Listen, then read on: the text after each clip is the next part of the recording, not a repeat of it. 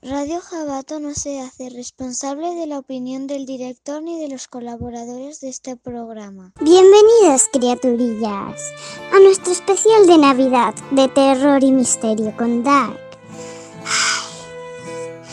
¡Qué época tan bonita! ¿Verdad? Aunque no lo digáis muy alto, que a los monstruos les gusta de manera diferente. Tan diferente como algunos de los mitos y leyendas más terroríficas o terroríficos y macabros acerca de la Navidad. Una época del año llena de luces, perdón, pero que también tiene su reverso oscuro en el imaginario colectivo y la memoria popular conocer el origen de la cabalgata de Reyes Magos y por supuesto algún que otro cuentecito de terror navideño. Así que no vamos a esperar más a Dark y pasar a sus aposentos valientes incautos.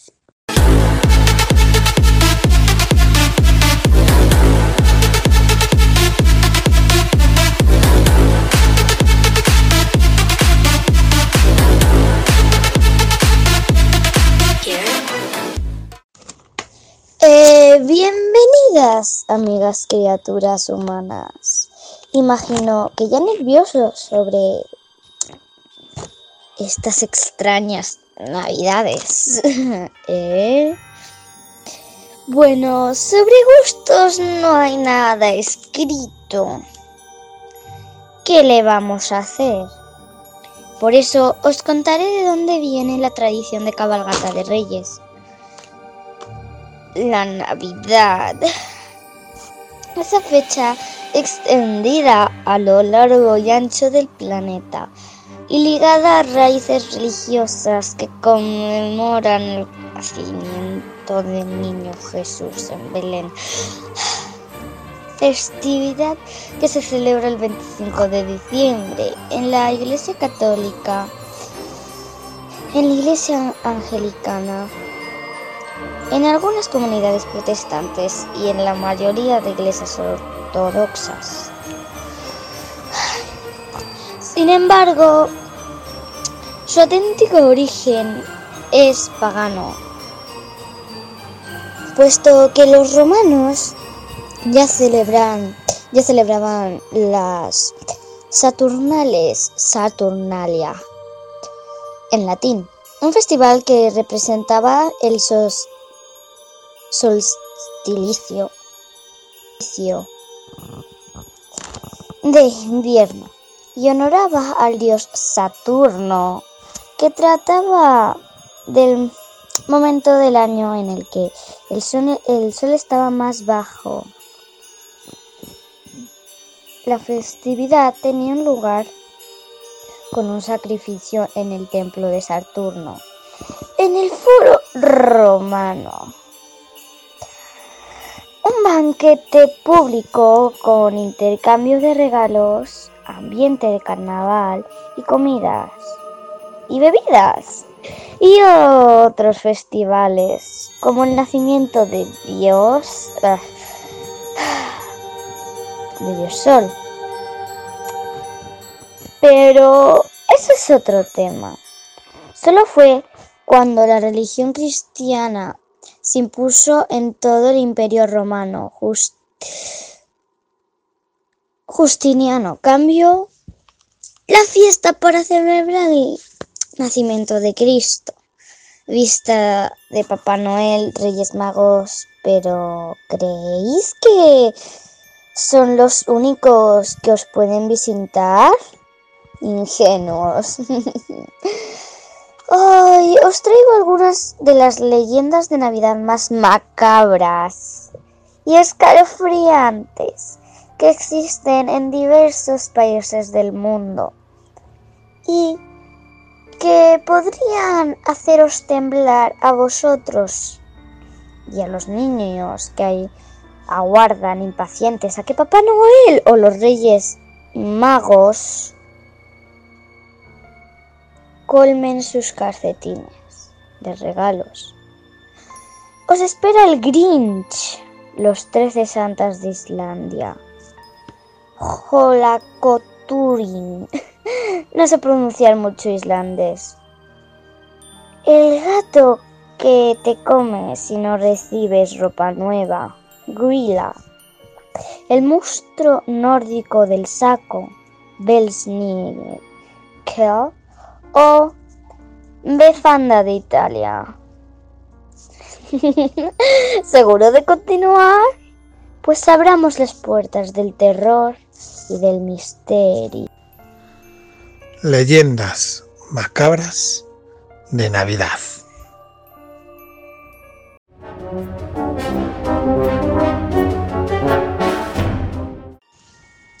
Cuentos de Navidad. ¿Conocéis la verdadera historia del Grinch? Celebremos la Navidad con la historia de este conocido monstruo antinavideño, junto a RJ de sombras al final de la escalera. ¿Quién nos la contará? El Grinch. Bueno, muchas gracias, Dark. Un placer acompañarte. La historia del Grinch es un nombre que en nuestros días se repite mucho y en muchos lugares. Este nombre convertido en adjetivo sirve para designar a aquellas personas que no son tan afines como el llamado espíritu de la Navidad. Sin embargo, la verdadera historia de este personaje esconde muchos secretos. Este tiene su origen en el cuento escrito por el doctor Seuss, quien cuenta el intento del Grinch de robar la Navidad de los habitantes de Whoville. El Grinch es una criatura verde, peluda y cascarrabias, con un corazón dos tallas menor, que vive en una cueva en lo alto de una montaña al norte de Whoville, el hogar de los felices y afectuosos quien, y su única compañía es su fiel perro, Max. Desde su guarida en lo alto del monte Crampit, él puede oír los ruidosos preparativos navideños que ocurren en Villaquien.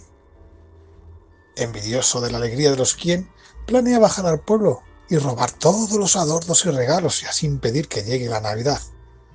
Pero no contaba con la curiosidad de una pequeña Cindy Lou, quien investiga sobre su pasado y llega a descubrir que de niño el Grinch era el de reír de los niños de la escuela en Villaquien, por su aspecto diferente.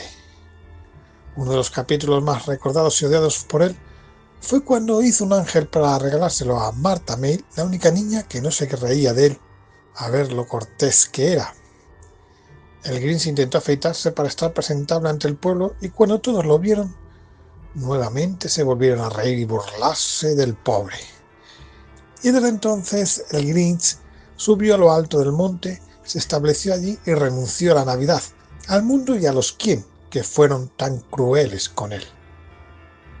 Sintiendo pena de él y sabiendo que ella era la única que entendía su problema, Cindy lo invitó a la fiesta del júbilo quien, para ser el alegre maestro de la Navidad.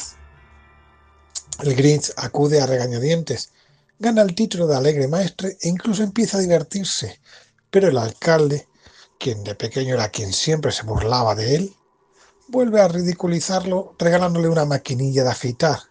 Y el Grinch recuerda que de pequeño se reían de él por haberse cortado al afeitarse y vuelve a enfadarse. El alcalde pide matrimonio a Marta May y le regala un coche y un anillo de diamantes. Entonces el Grinch se enfada y revela por qué odia la Navidad. Por el afán de consumir, así que quema el árbol de Navidad que había en el centro del pueblo, por suerte tenían uno de repuesto, y vuelve a la cueva por el conducto de la basura. Allí se lamenta, porque todos los que lo han humillado el día siguiente serán felices con sus regalos, y entonces se le ocurre una idea, robar la Navidad. Se hace un traje de Papá Noel, se construye un trineo, y utilizando más como reno va a Villaquín a robar todos los regalos de las casas. Cuando ha robado todos los adornos, luces y regalos, sube hasta la cima de la montaña para tirarlos. Mientras tanto, los quien descubren lo que ha estado haciendo el Grinch toda la noche y el alcalde anuncia que el Grinch ha destruido la Navidad y le echa toda la culpa a Cindy Lou. Pero su familia dice que no ha podido robar lo más importante de la Navidad, su espíritu navideño, así que todo el pueblo empieza a cantar. Sin embargo, el Grinch descubre que a pesar de haber conseguido robar todos los regalos y adornos de los quien, la Navidad llega igualmente. Entonces se da cuenta de que la Navidad es mucho más que regalos, adornos y banquetes, y su corazón se hace tres veces más grande y devuelve todo lo que había robado y ha recibido afectuosamente en la comunidad de los quien. ¿Y vosotros qué sois? ¿De Navidad o del Grinch? ¿Eh? Hasta dentro de un ratito, Dark. Hemos comenzado con una historia de leyenda famosa por una película, basada en un cuento, más bien en un mito, antes de comenzar en los verdaderos monstruos de la Navidad. ¿Sabíais que Islandia no tiene un Papá Noel, sino 13? Si creíais que los Reyes Magos se llevaban la palma frente a Papá Noel por ser tres, siento contarte que en Islandia ganan por paliza.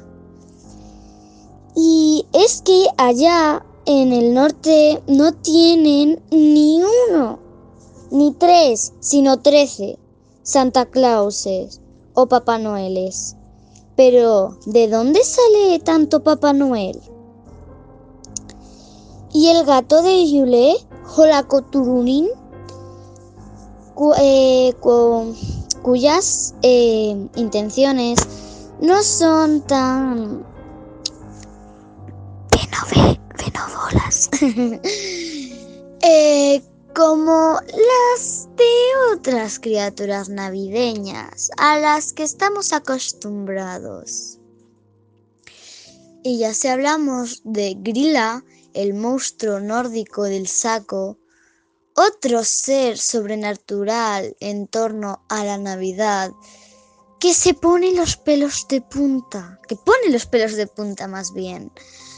Pues si os atrevéis y no tenéis miedo a ver la Navidad con otros ojos, nuestro duende Álvaro Collantes de Planeta conspirativo nos va a hablar de estas 15 sinestres criaturas de la Navidad. Hola, Dark. Nuevamente aquí el duende de Planeta Conspirativo. No me quiero extender mucho porque estamos en fechas navideñas y no es para que se asusten los niños.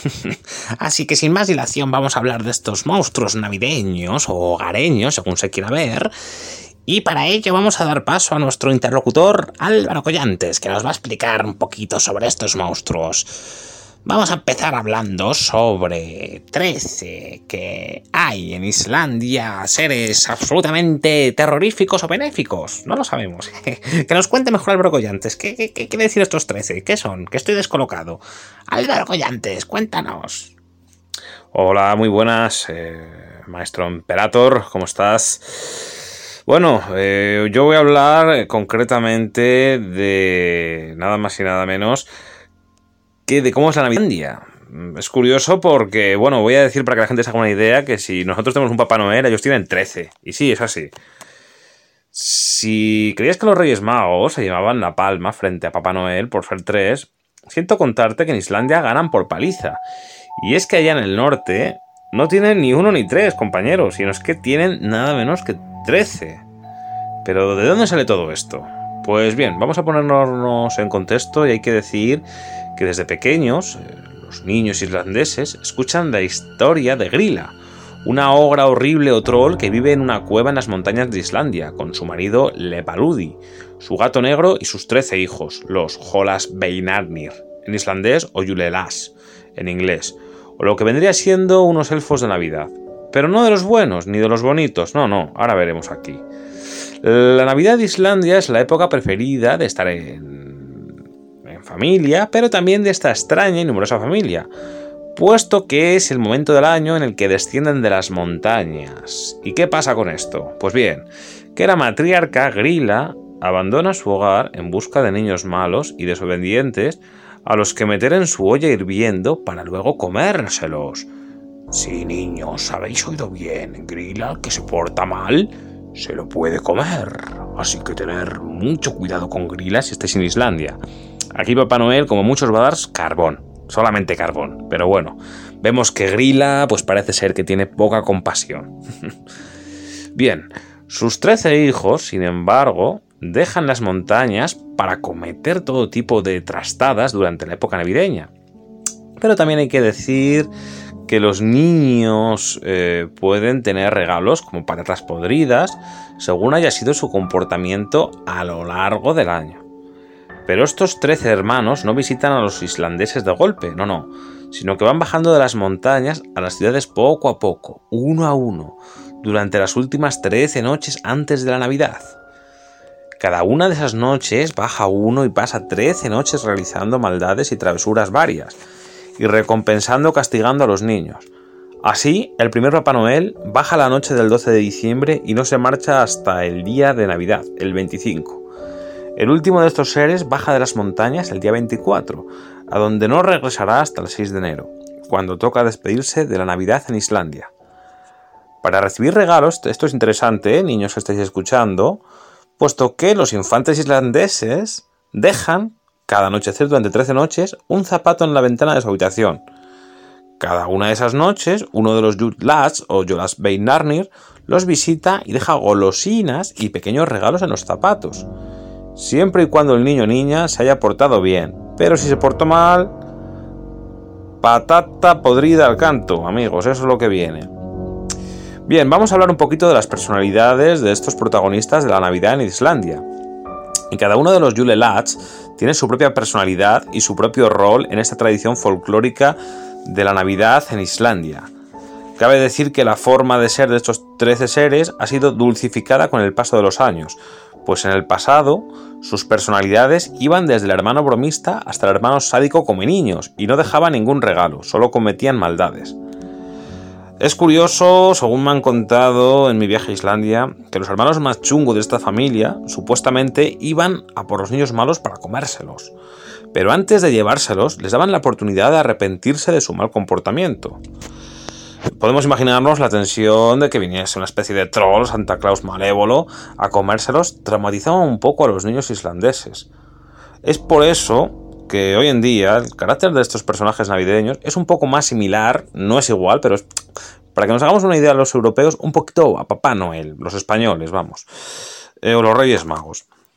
Pero antiguamente, como decimos, era un poco eh, terrorífico. Y en vez, en el momento actual, en vez de ser carbón dulce, como suelen hacer ahora, pues le dan una patata podrida. Que bueno, ya sabemos cuál va a ser el fin de esa patata. A la basura, vamos, y ni una vuelta más a de tuerca. La personalidad de estos Santa Claus es muy variopinta y está relacionada con el estilo de vida en las granjas y también con esa tradición que tienen en Islandia para celebrar la Navidad. Por ejemplo, vamos a decir algunos casos para no alargarnos demasiado en este podcast. Hay que decir que Gilgahur el segundo Santa se cuela en los establos para robar leche, mientras que su hermano Burnagrokir, el noveno de los hermanos, prefiere dedicarse a esconderse en las vigas de las granjas islandesas para robar salchichas que cuelgan de ellas mientras se ahuman. Otro hermano llamado Gatapefur, el undécimo en hacer acto de presencia, se dedica a robar y a comer el lauvafrot, un pan tradicional islandés que se consume principalmente durante la Navidad. El séptimo, Urdaskelir, simplemente se dedica a dar portazos especialmente por la noche, para asustar a los habitantes de los hogares islandeses. Así que cada uno de estos 13 personajes del folclore de Islandia cumple con su cometido de molestar y robar en los hogares de las personas de distintas familias, acorde a sus personalidades, evidentemente. Pero bueno, eh, hemos hablado de Grilla, que es como la madre, ¿y qué pasa con su marido? Y además tiene un gato negro. Pues vamos a ver un poquito de ellos, porque Parece ser que el marido de la ogra prefiere quedarse en su cueva vagabundeando. Pero el gato... Ay, el gatito este, porque es un enorme gato negro llamado Jolaguturin o Jalakutur, según se quiera ver. Es una bestia con tan poca piedad como la matriarca.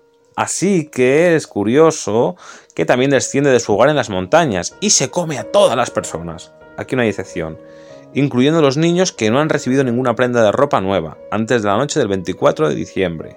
Así que ya sabéis, si estáis en Islandia y me estáis escuchando, comprar ropa antes del 24 de diciembre, no vaya a ser que venga este gran gato negro. Ya sabéis cuál va a ser vuestro fin, ¿no? Un poquito de mal rollo, ¿verdad? ¿No creéis? Bueno. Si como de mal rollito, como que no quiere la cosa, tener cuidado, comprar una ropa, porque si no el gato os comerá.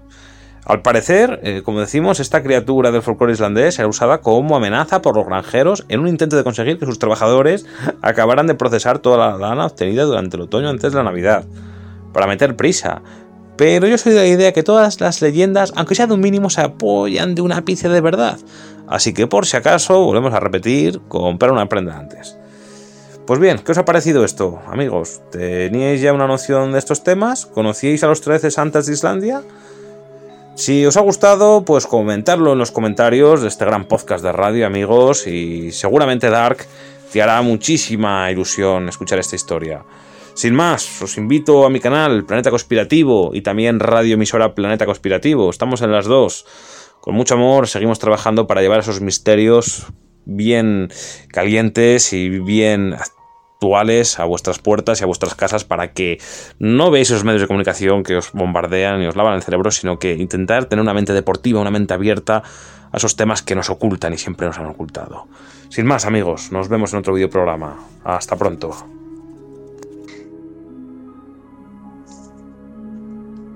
¿Conocías? ¿Conocíais ya a los 13 santas de Islandia? ¿Qué os ha parecido? ¿Os resulta un poco tenebrosa para las fechas navideñas? ¿Y vais a, a seguir este Yule la tradición? Y, islandesa para evitar el Holakauturin? Recuerda que un pijama o unos calcetines siempre vienen bien. ¿Y, que, ¿Y qué me decís de Grilla? Que ha demostrado ser una figura difícil de desalojar. Su imagen se encuentra en toda la ciudad de Reykjavik. Y es que todavía, y, es que todavía en la actualidad los niños se encuentran profundamente aterrorizados del grila. Y no es solo para, los, para que los niños sientan miedo, sino porque pueden aparecer en cualquier momento.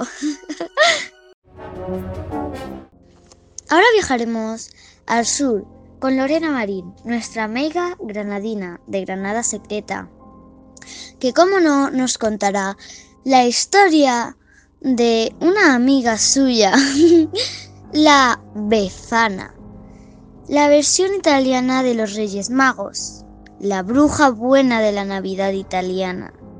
Buena, entre comillas, ¿eh? ¿Preparados?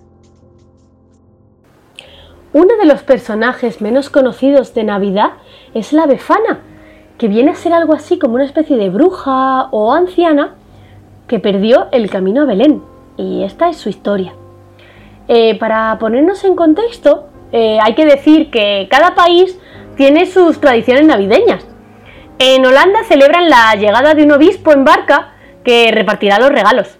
Sin embargo, en España, los Reyes Magos de Oriente, con sus vistosas carrozas, eh, en los países nórdicos y, bueno, y por extensión a, a los de raíz anglosajona, se encarga de este cometido Santa Claus, mientras que en Italia es la befana la encargada de alegrar estas fiestas a niños y mayores.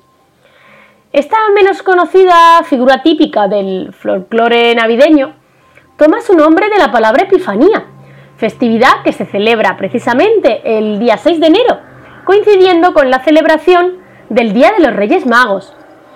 En este caso, la historia y la tradición a la que Befana está íntimamente unida. Como toda leyenda, es un hecho histórico que se fabula y se transforma en una nueva fábula con base pues, más o menos real.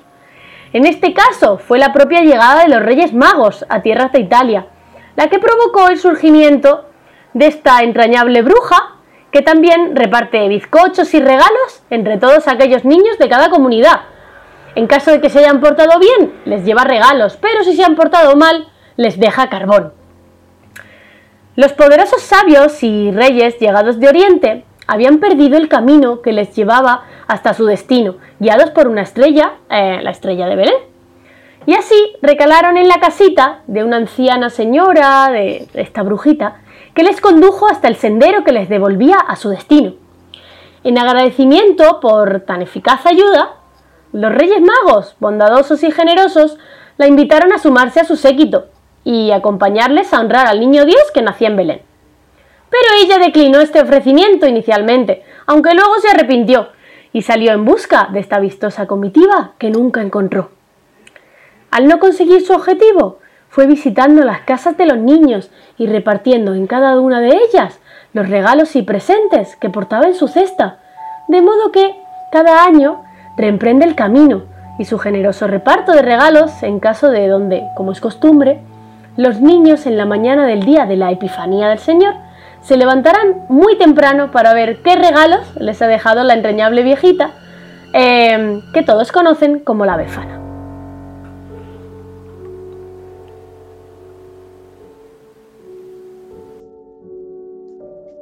¿Os animáis a dejar un plato de pasta ni una botella de vino a los resultados según cuentan? Son espectaculares, quién sabe. Si hablamos de un personaje diabólico, está el Belschnickel. Pero, ¿quién es este, quién es este personaje navideño? Es una figura tradicional en algunos países como Alemania y los Países Bajos. RJ nos va a contar. Esta figura se asocia al portador de Papá Noel, pero al contrario que este, suele ser menos alegre y mucho más travieso. Va vestido con pieles y puede saber qué niños se han portado bien y quiénes se han portado mal. En realidad lo que busca es recompensar lo bueno y se dice que surgió de mano de la iglesia luterana cuando no quería saber nada de la iglesia católica. ¿Cuál es su origen? Recibe el nombre de Persnickel y tiene su origen en la mitología nórdica. Se dice que suele salir la noche antes de Nochebuena y es un personaje que le temen mucho los niños porque no saben si les traerá regalos, porque suele castigar a los más traviesos. Esa es la gran diferencia importante con Santa Claus, porque a este personaje los niños sí pueden verlo, mientras que a Papá Noel no, porque baja por la chimenea por la noche mientras duermen. Es un hombre que suele acompañar a Papá Noel, pero no van juntos, porque suele ir antes y los niños así pueden verle. Va delgado, vestido con pieles de, animales, máscara y una especie de sacos con regalos y golosinas para aquellos niños que se han portado bien. Hay que destacar que este personaje también se ha extendido en algunas zonas de Estados Unidos, siempre por las tradiciones de los inmigrantes alemanes que habitaban el país. Durante este tiempo no se sabe con exactitud si esta figura de Navidad reparte regalos o bien castigos a aquellos niños que se portaban mal. Enseguida se convirtió en un personaje algo mezquino, sucio y andrajoso, porque cogió mala fama, ya que le da por golpear a los niños que no se portan bien. Además llega golpeando las casas y las ventanas, lo cual es muy aterrador. Imaginaros esa noche ahí, plas, plas, plas, plas, golpes en las ventanas. Si bien en el fondo, como viene a traer regalos, parece que lo perdonan todo, pero ¿estás seguro que te traerá regalos a ti? ¿O tienes la vara a mano?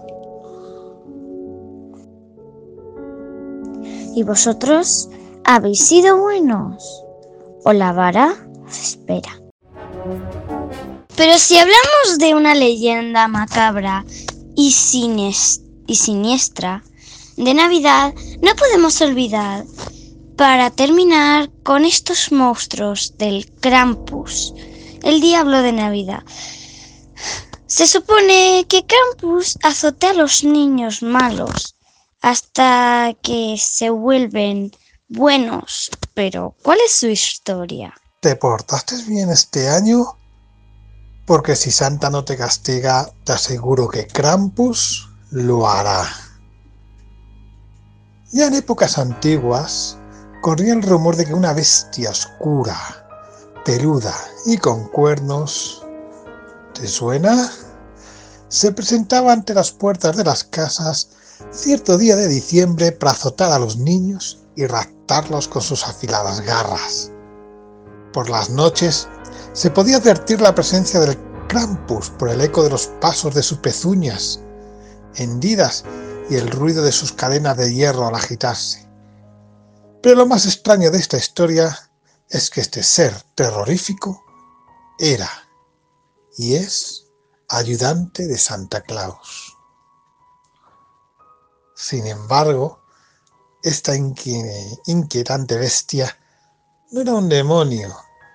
Se trataba del mítico Krampus, compañero de San Nicolás, conocido también como Santa Claus o Papá Noel, aunque San Nicolás tiene ahora la reputación de, adorar a los niños y visitarles por Navidad, juzgando su comportamiento y trayendo regalos a los niños buenos y trozos de carbón a los malos, Krampus, en cambio, encarna en el pasado el papel de un peligroso acompañante. Se creía que este monstruo, con pata de cabra, largos cuernos, pelo desgreñado, rostro alargado y un semblante malicioso y una larga lengua bífida, visita a la casa de los niños que se portan mal para castigarlos. Les propina palizas e incluso los rapta, llevándoselos con él a su cubil del infierno durante todo un año. Esta leyenda siempre han dicho que si este niño se porta mal, San Nicolás en su omnisciencia ciencia lo sabría y enviaría en consecuencia a Krampus en a él para castigarle. Se cuenta que este oscuro colaborador de cola serpentina que aparece en los hogares en Navidad para castigar a los niños malos siempre está al acecho. De este modo les apelearía, apalearía con un manojo de varas de abedul, les azotaría con crines de caballo y les metería en un saco cesto de mimbre para llevárselos al infierno por si ser bueno Santa Claus no era suficiente, para los niños traviesos la mala fama y el terrorífico aspecto del Krampus era capaz de convencerles de que debían portarse bien y que deben portarse bien todavía. De este modo el Krampus es una leyenda muy útil para que los niños traviesos tengan más miedo. En la noche del Krampus en Alemania es la víspera del 6 de diciembre cuando los niños alemanes se cuidan bien de no atraer la atención de aquella temible bestia, con la esperanza de que sea Santa Claus el que les visite la mañana siguiente. ¿Y tú? ¿Has sido muy bueno? ¿O te tiene que visitar nuestro amigo Krampus? ¿Te portaste bien este año? Si Santa no te castiga, os aseguro que nuestro amigo Krampus lo hará.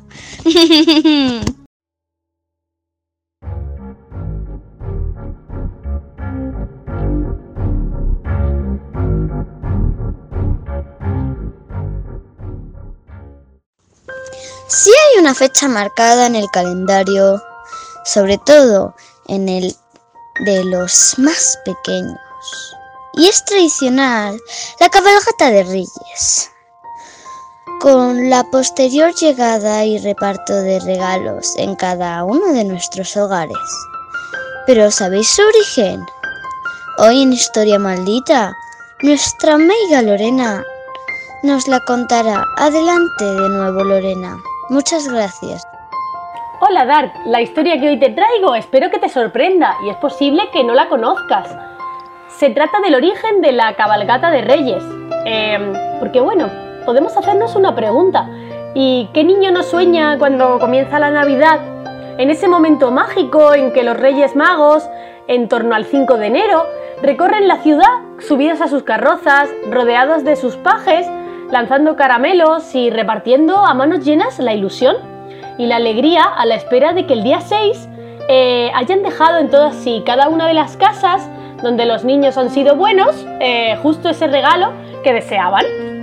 Pues esta tradición de la cabalgata de Reyes, mm, tan entrañable e imprescindible en la Navidad española, puede que se piense eh, de origen inmemorial, pero muy al contrario, tiene su origen en el siglo XX y en una ciudad donde algo tan literario como la ilusión y la magia tiene carta de naturaleza ciudadana. En Granada, efectivamente, fue donde un grupo de intelectuales agrupados en torno al Centro Artístico, Literario y Científico se disfrazaron ellos mismos e idearon esta forma tan espectacular y única de recordar que es posible la ilusión aún en la actualidad y bueno, más aún si, si se es niño.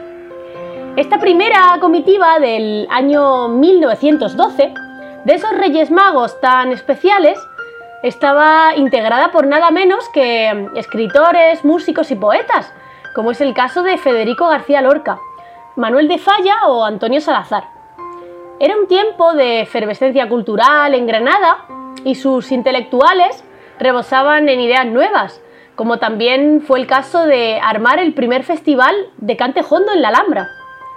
Se juntaron grandes mentes en un momento histórico y entre todos alumbraron esta celebración festiva pues, del final de la Navidad, que en España rinde homenaje a los más misteriosos, tal vez de todos los personajes del nacimiento del niño, los Reyes Magos, o sabios, según otras versiones, llegados de Oriente, guiados por una estrella que les indicó el camino a seguir para rendir pleitesía y entregar sus regalos tan simbólicos como fueron oro, incienso y mirra a los pies de un niño Dios nacido en el más humilde rincón posible, en, un pesebre. Allí se personaron estos reyes que desde el poder de sus coronas y reinos sabían que de nada servía todo ese oropel si no se rendía al, verdadero poder que mueve el mundo, es decir, al amor que encaramaba ese recién nacido y que venía a cambiarlo todo y a marcar un antes y un después en la historia de la humanidad. Este acontecimiento clave de la historia del occidente cristiano es el de, bueno, que Granada se comenzó a celebrar y a escenificar cada vez con mayor pompa y repercusión, provocando que en unos pocos años todas las ciudades españolas tuvieran ya su flamante cabalgata de Reyes Magos, y que para sorpresa de muchos nació en la ciudad a los pies de la Alhambra, en Granada, de una de las mentes realmente privilegiadas que velaban por la ilusión siempre renovada de todos los niños del mundo. Muchas gracias, Lorena. ¿Conocíais esta historia? Imaginaba.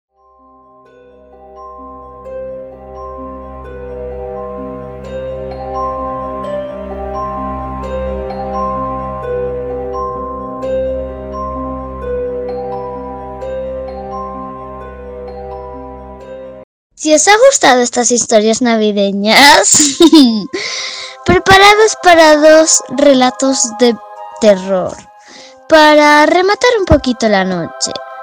Bueno, mejor dicho, la mañana. Primero, nuestra criatura manchega Sara Ponche nos trae una historia que os gustará, la Navidad de los gnomos. La Navidad de los gnomos. Aquella Nochebuena, la casa de la esquina, linda y pequeña, estaba bastante bien iluminada. Había un gran árbol de Navidad encendido, con brillantes estrellas, bombones, manzanas, los candelabros ardían en la mesa y los niños les era imposible estarse quietos cuando alguna cosa hacía ruido o crujía en el vestíbulo. Inesperadamente entró Papá Noel y como de costumbre preguntó si los niños habían sido buenos y obedientes. Y todos respondieron a coro, sí, sí. Bien, dijo Papá Noel. Si los niños han sido buenos y obedientes, ninguno de ellos se quedará sin juguetes.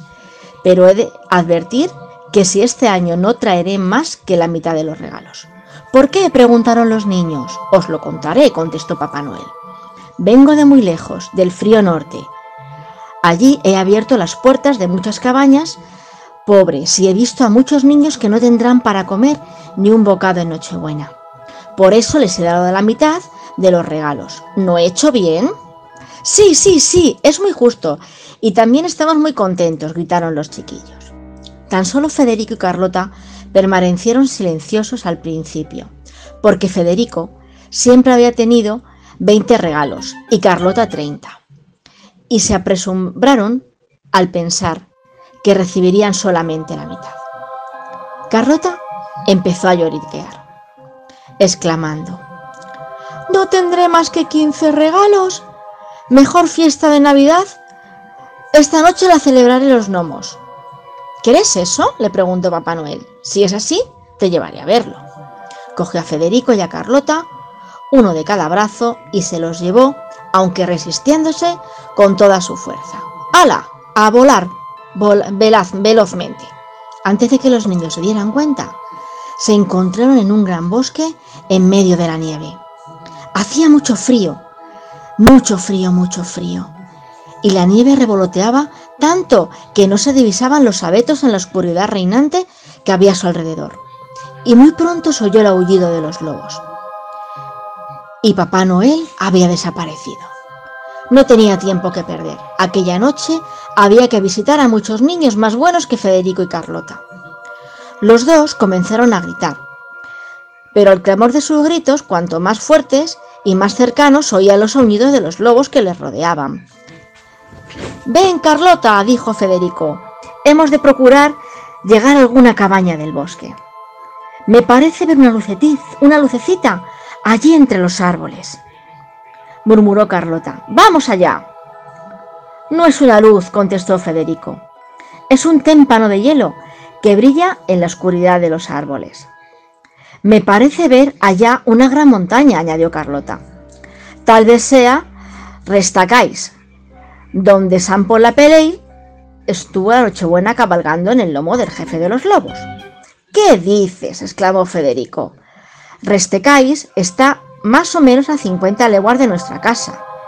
Ven, subiremos a la montaña y desde allí quizá podamos orientarnos. Caminaron sobre enormes montañas de nieve, sobre arbustos y árboles, y al poco rato llegaron a la montaña de Rastecais. Enfrente del lugar en que se encontraron había una puertecita cuyas rendijas se percibía un poquito de luz. Federico y Carrota se acercaron al resplandor y al cabo de poco rato comprobaron asombrados que estaban realmente en Restacais y entre los gnomos. Era demasiado tarde para regresar a casa. Y por otra parte, los lobos les estaban esperando cerca, que apenas les dejaron tiempo para, para atisbar la puerta. Los dos niños se quedaron petrificados, muy con mucho miedo, petrificados de espanto en el umbral de la puerta, al verse delante de una gran sala donde los gnomos celebraban la fiesta de Navidad. Había miles de ellos, todos pequeñitos, muy pequeñitos, vestidos de color gris, muy arrugados pero muy ágiles. Estos gnomos no temían a la oscuridad, porque en vez de luz tenían luciérnagas, muertas de frío y, rescoldos viejos brillaban en la negrura. Cuando querían mayor iluminación, pasaban la mano por el lomo de un gran gato del cual brotaban chispas. Entonces muchos de ellos gritaban, ¡Basta! ¡Basta! Ya hay demasiada luz. No la podemos resistir, porque los gnomos huyen de la luz y se enfurecen si alguien les observa. Celebraban la fiesta de la Navidad porque se habían dado cuenta de que a fin de año los días serán más cortos y las noches más largas. Por eso pensaban que al fin y al cabo, como todas las Navidades, se acabarían los días y se sustituirían por una sola larga noche. Y así les brincaba el corazón de alegría mientras bailaban en la cueva festejando alegremente a su manera, porque eran paganos y no conocían Navidad alguna. Veíase al instante que los gnomos no tenían frío. Y una de las cosas que más les entusiasmaba era comer témpanos de hielo en la fría noche de invierno. Y los paladeaban con muchísima alegría, evitándose que se calentase. Se servía en la fiesta otro espléndido plato, el hecho y mantecado, hasta tenía un árbol de Navidad, de hielo, bajo el cual uno de los nuevos viejos hacía de Papá Noel. Este año no estaba con los gnomos el gigantesco y espantoso rey de la montaña, porque desde que se se desheló delante de la casa rectoral del lago Enare, nadie conoce su paradero, aunque muchos creen que se fue a Spitzberg a reclutar a gente pagana, escabullándose de este modo todo lo más lejos posible de las personas cristianas. Cedió su reinado del norte al rey del pecado y de la oscuridad, que estaba sentado en el centro de la espaciosa sala, y se llamaba Mundus. A su lado, sentada también, estaba la reina de los gnomos, llamada Caro. Los dos tenían una gran larga barba, uno y otra, como todos. Se hacían mutuamente regalos de Navidad. El rey Mundus dio a la reina Caro un par de chanclas, tan altos que cuando se los ponía era el más alto y aristocrática dama del mundo. Ella a su vez le ofreció al rey Mundus unas tijeras tan grandes que con ellas podía cortar todos los mecheros del mundo y así hacerlo todo todo y que se quedara todo en la oscuridad. Ciertamente, a muchos les gustaría recibir un obsequio tal de los gnomos. El rey Mundo, Mundus, se alzó en su sitial e hizo a los gnomos un discurso elocuente proclamando que pronto se acabaría la luz y desde aquel momento las sombras serían eternas sobre la tierra. Y de los gnomos sería todo el gobierno del mundo. Y estos empezaron a gritar con toda la fuerza del mundo y de sus pulmones. ¡Hurra! ¡Hurra! por nuestro gran rey Mundus, por nuestra bella reina Caro, por el eterno reino del pecado y de la oscuridad. ¡Hip, hip! ¡Hurra! ¡Oh, hip, hip! ¡Hurra! Y el rey preguntó de pronto. ¿Dónde está el jefe explorador que he enviado a la cima de la montaña para ver si había todavía algún destello de luz en el mundo. El jefe explorador llegó y dijo, Señor rey, tu poder es grande, todo está a oscuras. Pasado un rato volvió a preguntar el rey, ¿dónde está el explorador? El explorador se presentó y comunicó, Señor rey, muy lejos en el horizonte hay un pequeño destello de luz como un como un resplandor centelleante de una de las estrellas cuando surge de una nube oscura. El rey ordenó entonces, vuelve a la cima de la montaña y pasado otro rato preguntó de nuevo al rey, ¿Dónde está mi explorador? Y el explorador se presentó y anunció, Señor rey, el cielo está cargado de nubes pesadas y hay tempestad de nieve, y no distingo más que una lucecita en el horizonte. Y el rey ordenó, pues vuelve a la cima de la montaña. Y pasado otro rato volvió a preguntar, ¿dónde está mi explorador? Y éste se presentó. Pero entonces observó el rey que el explorador temblaba y se había vuelto ciego. Angustiado el rey preguntó, mi fiel explorador, ¿por qué tiemblas? ¿Cómo que te has vuelto ciego? Las nubes se desvanecieron y una estrella más grande y más clara que todas las, que todas las demás brilló en la bóveda celeste. Por eso tiemblo y su luz me ha cegado. Y preguntó el rey, ¿qué significa eso? ¿No se había aniquilado todas las luces? ¿No estamos en el poder de las tinieblas? Todos los gnomos que le rodearon temblaron y ninguno de ellos contestó. Finalmente uno de ellos explicó, Señor, en la puerta hay dos hijos del hombre. Vamos a preguntárselo, quizás ellos sepan algo más que nosotros. Id a buscarlos, ordenó el rey Mundus. Muy enfadado. Federico y Carlota fueron conducidos al sitial del rey. Imaginaros lo asustados que estarían. La reina vio el miedo de los niños, y se compadeció. Ordenó a una vieja enana que estaba a su lado y que se sentara cerquita de ellos. Dad a estos pobrecitos un poco de sangre de dragón y unas patas de escarabajo para reanimarlos y que puedan abrir la boca. Bebed y comed, les dijo la vieja, pero los niños no tenían ganas de comer tales golosinas. El rey les dijo, estáis en mi poder y puedo convertiros en en cornejas y en arañas. Sin embargo, os propondré un acertijo, y si lo resolvéis, os conducirán de nuevo a vuestra casa sin haceros daño. ¿Aceptáis el trato? Sí, sí, contestaron los niños. Pues bien, continuó el rey. ¿Qué significa el que surja la luz en la noche más oscura del año, cuando todas las luces han desaparecido y la oscuridad de los gnomos reina en el mundo? En el este a lo lejos se divisa una estrella que brilla sobre todas las estrellas y amenaza destruir mi poder. Decidme, niños, lo que significa eso. Y Carlota respondió, esa es la estrella que se alza en Nochebuena, sobre el Belén. Un momento, y su resplandor ilumina el mundo entero. Y el rey preguntó, ¿por qué brilla tanto y con tanta fuerza? Y Federico contestó, porque esta, esta noche ha nacido el Salvador, porque Él es la luz que ahuyenta las tinieblas del pecado. Y en esta noche Aumenta la claridad y desde ahora los días serán más largos. El rey comenzó a temblar y preguntó, ¿Cómo se llama, Señor y Rey de vuestra luz, que ha nacido esta noche y que ha venido a salvar el mundo del pecado y de la oscuridad? Y los dos niños respondieron, Jesucristo, Hijo de Dios. Y tan pronto hubieron pronunciado estas palabras, toda la, montaña comenzó a temblar, a estremecerse y a hundirse. Una ráfaga huracanada derrumbó el trono del rey, mientras que la estrella brillaba más que los negros abismos y todos los gnomos desaparecieron como sombras, hasta el punto que solo quedó el árbol de Navidad, que comenzó a, derretirse. Los niños se cubrieron el rostro con las manos y no se atrevieron a mirar cuando oyeron un ruido tremendo y no supieron nada más de lo que ocurrió en la montaña. Cuando abrieron los ojos se encontraron en sus camitas. Los leños chisporroteaban alegremente en la chimenea y la vieja caja que solía desnudarlos, les apresuraba diciendo, Daros prisa, daros prisa para ir a la iglesia. Federico y Carlota se sentaron en sus camitas y miraron asustado a Caja, como si tuviera medio metro de estatura y llevase barba y quisiera ofrecerle sangre de dragón y patas de escarabajo. Pero vieron que en la mesita les esperaban sabrosos pasteles de Navidad. Y comeaba agradablemente café que con excepción de aquella mañana les estaba prohibido.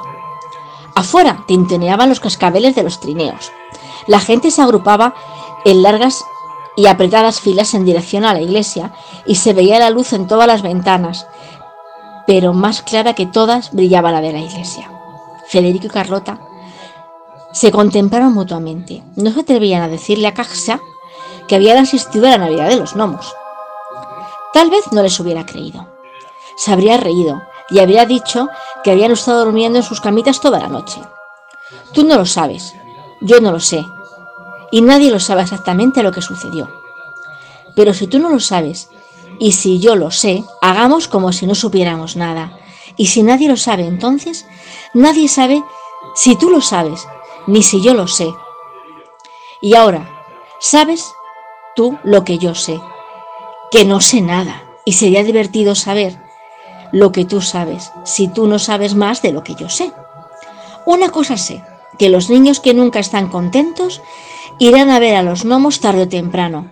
Allá recibirán témpanos de hielo, sangre de dragón, de dragón y patas de escarabajo, en vez de lindos regalos que en casa les habrían hecho, porque el rey del pecado y de la oscuridad los atrapará antes de que ellos se den cuenta. Entonces será una, gran suerte para ellos si una estrella clarísima surge y pueden nombrar aquel delante del cual todo se derrumba con estrépito. Federico y Carlota no pudieron olvidar la Navidad de los gnomos. No era bastante haber perdido los regalos de Nochebuena. Se avergonzaron tanto que aquella mañana en la iglesia no se atrevieron a alzar la vista. Allí todo estaba iluminado, todo era magnífico. Había bajado la estrella de Belén, habían encendido todas las luces y brillaban los ojos alegres, todos los ojos de los niños buenos. Federico y Carlota los observaron perfectamente y no se atrevieron a levantar los suyos. En el fondo de su corazón decidieron ser buenos. ¿Han cumplido su promesa? Lo ignoro. Pero en el corazón, que es el que sabe todo, me dice que han seguido por el buen camino. Cuando los encontréis, preguntárselo porque no hay que olvidar que los gnomos siguen celebrando su Navidad. Eso sí, el día 21 de diciembre. Y para rematar, nuestra escritora y ser sensativo nos trae otros de sus relatos. La muerte de Henry Walsh. Adelante.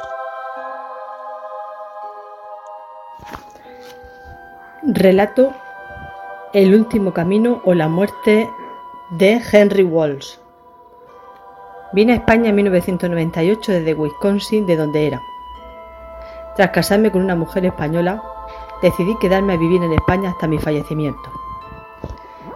Tenía 43 años cuando cerré los ojos y dejé de respirar para siempre. Mi mujer siempre me había dicho que el trabajo me llevaría a la tumba, tal como sucedió, sin haber hecho nunca caso a sus sabias sentencias. Trabajaba de antenista, instalando y reparando antenas en las azoteas de los edificios y demás construcciones, gracias a un curso de formación que había pillado casi por casualidad en una de esas entidades que prestan ayuda a extranjeros como yo. El 14 de agosto me encontraba sobre la azotea de un gran edificio reparando una antena cuando reparé y caí aparatosamente arrastrando conmigo todo lo que encontraba a mi paso. Aterricé en el suelo y lo último que sentí fue un dolor intensísimo en la cabeza y en las costillas, que solo duró algunos segundos, pues después todo empezó a dar puertas y más vueltas en mi cabeza a una velocidad de vértigo. Sentí náuseas, pero no tenía ganas de vomitar. Me levanté del suelo con bastante esfuerzo y me di cuenta de que lo veía todo muy borroso. Era como si llevara una gafas en 3 mirando a una pantalla que no dispusiera de esa tecnología. Estaba aturdido y recordaba aún lo que me había sucedido, el golpe que me había llevado.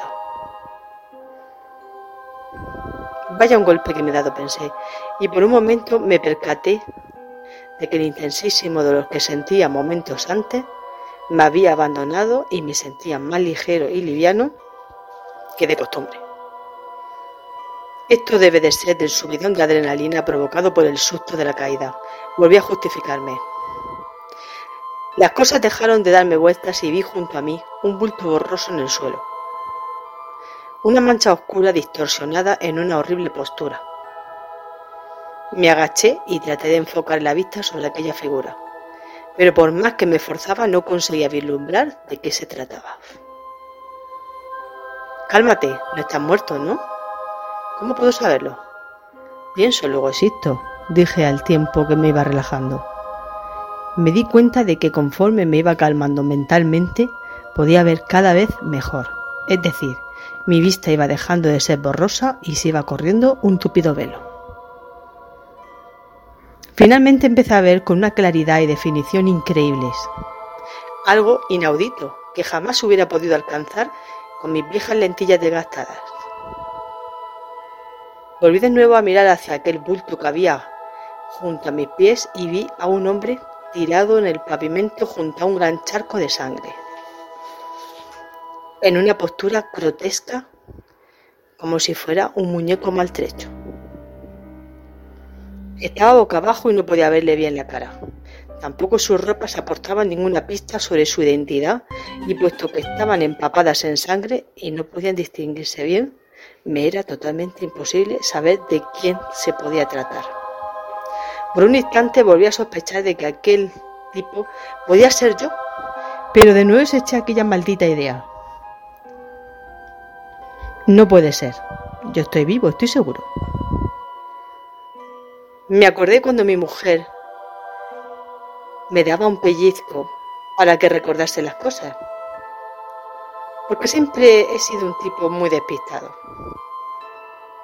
Eso es, pensé, y sin dudarlo me di un pellizco en el brazo con todas mis fuerzas. ¡Au! Joder, qué burro soy.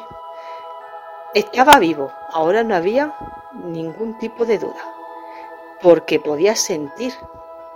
Y vaya si podía sentir el dolor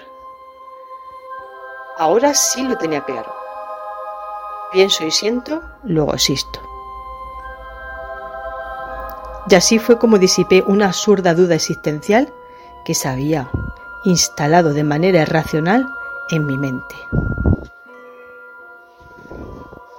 Nunca antes me había ocurrido nada igual. Nunca había puesto en duda mi propia existencia, simplemente era algo que le había dado por hecho. Pero aún había otra pregunta que resolver. ¿Y quién era entonces el horrible, el hombre que estaba en el suelo? ¿Lo había matado yo después de la caída? ¿Habría caído encima de él y por eso no me habría ocurrido nada? Posiblemente esta persona habría amortiguado mi caída, llevándose él todo el impacto y mi peso corporal tras la caída. El hombre parecía que estaba muerto. No presentaba ningún indicio de que estuviera respirando, ¡Socorro! grité. ¡Auxilio! Hay un hombre malherido aquí. Rápido, que alguien venga a mi ayuda. Pero no vi a nadie en la calle a esas primeras horas de la tarde. Así que sin saber bien qué hacer, me marché calle arriba y me refugié en una casa abandonada que estaba sin vallar. Creí que lo mejor sería desaparecer una temporada de la vida social hasta que se restablecieran las causas del accidente y no fuera preso de la justicia. Y allí, precisamente en esa casa, llevo varios años, junto con otros que fueron llegando lentamente hasta allí, atraídos por la soledad y la paz del recinto. A veces hablamos entre nosotros de nuestras cosas y salimos a veces al lugar donde dejamos atrás aquel monstruo extraño que aún nos persigue en sueños.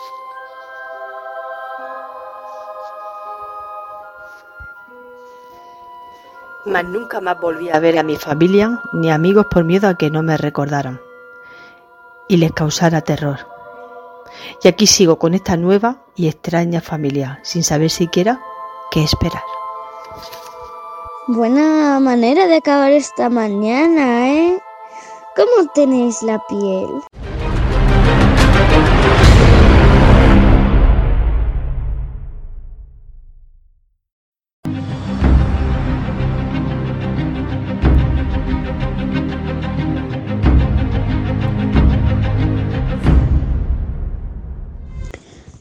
Es época conocida por la magia, regalos, amor, adorables criaturas como los renos, duendes, Santa Claus y las galletas de jengibre. Pero ya habéis visto que hay historias de terror que envuelven a esta época. Espero que os haya gustado la historia de Navidad. Y si no, os mando al Crapus que os visite. Veréis. Agradecer a Lorena, Álvaro, Sara y Merce y todas las criaturas que habéis estado acompañando en otras ocasiones. María, Rosario, Edu, John, Darío, eh, Martín, otra, eh, otra Lorena, Aine, Julia, Julián, Enrique, Paula, etc. Y como RJ, y los más importantes, vosotros mis oyentes. Desearos una feliz Navidad, que os cuidéis mucho y que tengáis un 2021 que os haga felices, que de las pesadillas y de meteros miedo ya me encargaré yo. Desde mis aposentos. Ya cierro las puertas y me retiro a descansar estas mini vacaciones preparando más historias de terror y misterio. No os libraréis de mis pesadillas tan fácilmente, criaturas. y recordar, el miedo se vence luchando contra él. Hasta el año que viene, criaturas.